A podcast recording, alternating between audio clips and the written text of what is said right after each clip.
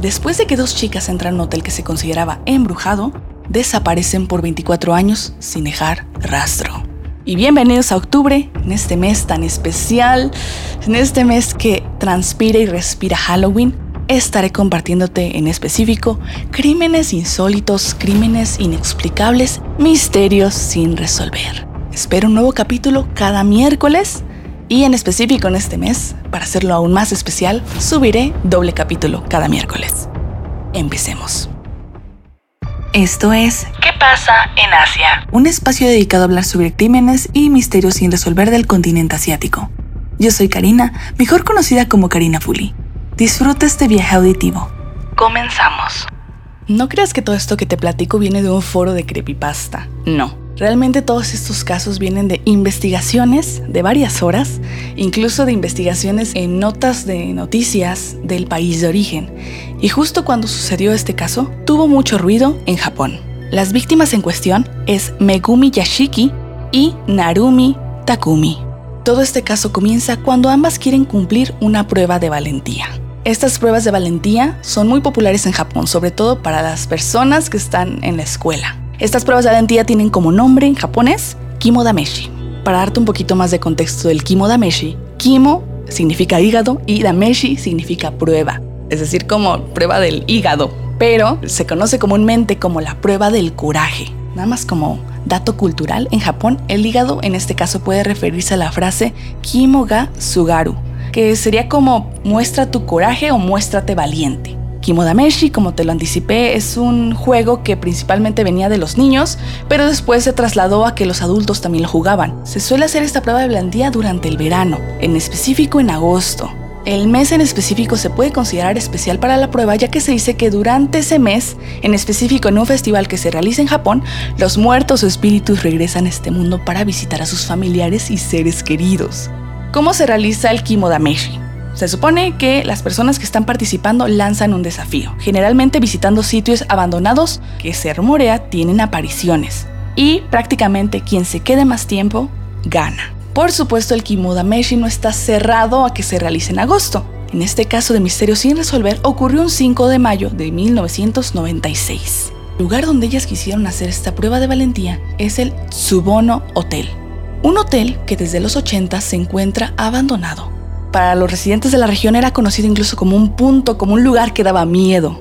Este lugar estaba a 60 kilómetros del este de Himi. De hecho, si tú buscas Hotel Tsubonu, te van a aparecer fotografías de cómo se ve el hotel abandonado. Y justo se cuenta que este hotel en los años 80 se consideró abandonado porque el gerente del hotel desapareció después de declararse en bancarrota. Y luego, justo ahí en Japón, existió una burbuja económica en la que varias propiedades y edificios se vendieron en una subasta por 35 millones de yenes. Sin embargo, el hotel fue abandonado tras el estallido de la burbuja económica.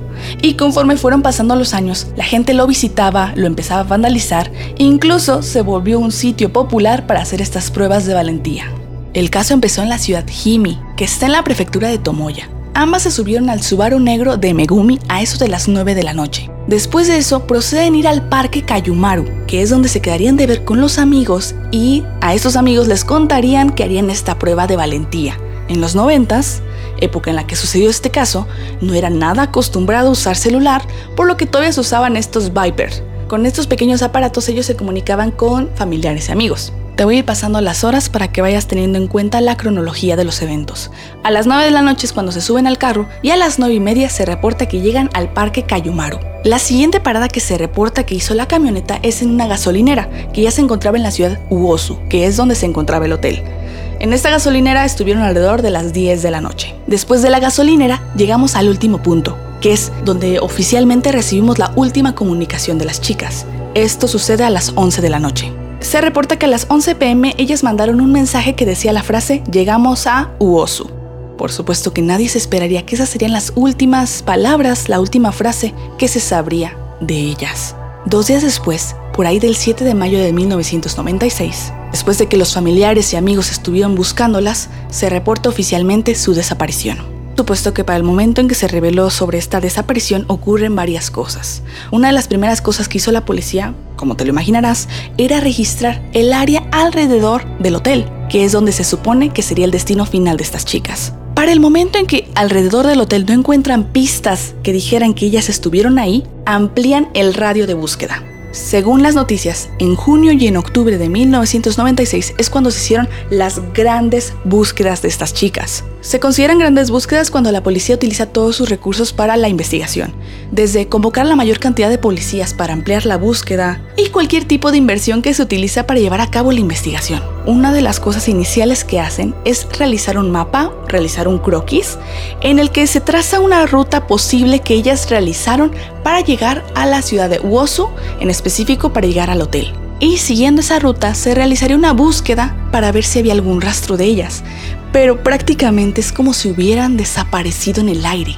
Por supuesto, en ese entonces surgieron varias teorías de lo que pudo haberles pasado. Y solo para que tengas un poquito más de contexto, se decía que en aquel entonces era común que Corea del Norte privara de la libertad a personas japonesas. Entonces, claro, una de las teorías era que el gobierno de Corea del Norte se las había llevado. Pero no es sino hasta 24 años después, tan solo imagínate, 24 años de una incógnita enorme a los familiares, solo 24 años después se revela al público una pista importante. Pues resulta que hace años, en el 2014, tres testigos anónimos reportaron haber visto el carro en el 96 es decir, un carro que coincidía con las características del modelo de carro que tenía Megumi. Pero por supuesto, como este caso estuvo en todas las noticias, el modelo, color, cualquier característica del automóvil en el que se transportaban fue compartida.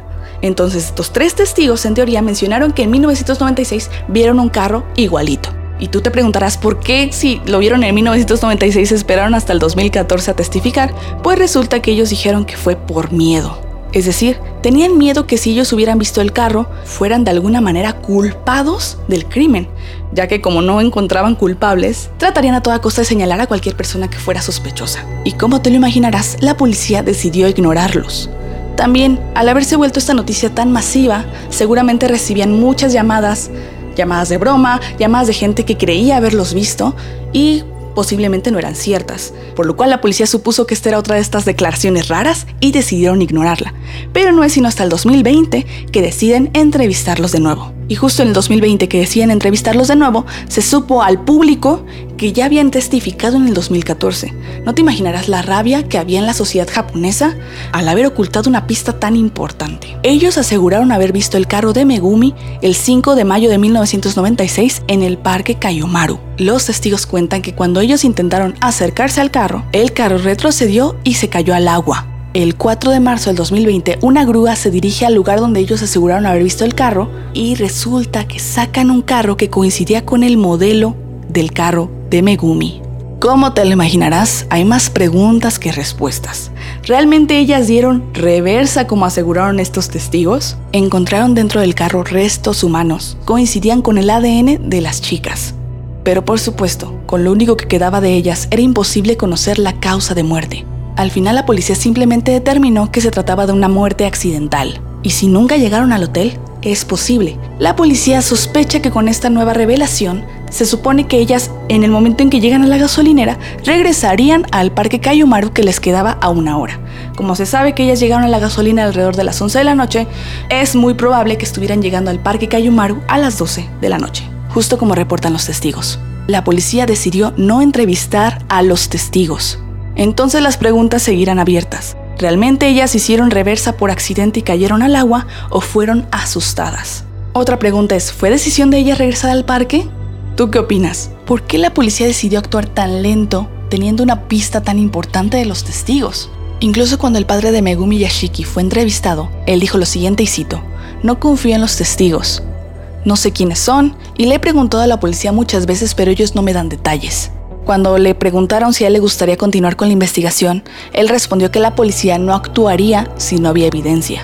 Pero quiero saber tu opinión. Cuéntame qué opinas. Recuerda que puedes contactarme por Instagram o por TikTok. Me encuentras también como Karina Fuli. Y si estás en Spotify, aquí hay una preguntita que espero me respondas si es que disfrutaste este episodio. Nos escuchamos en los siguientes con esta temática de Halloween. Adiós.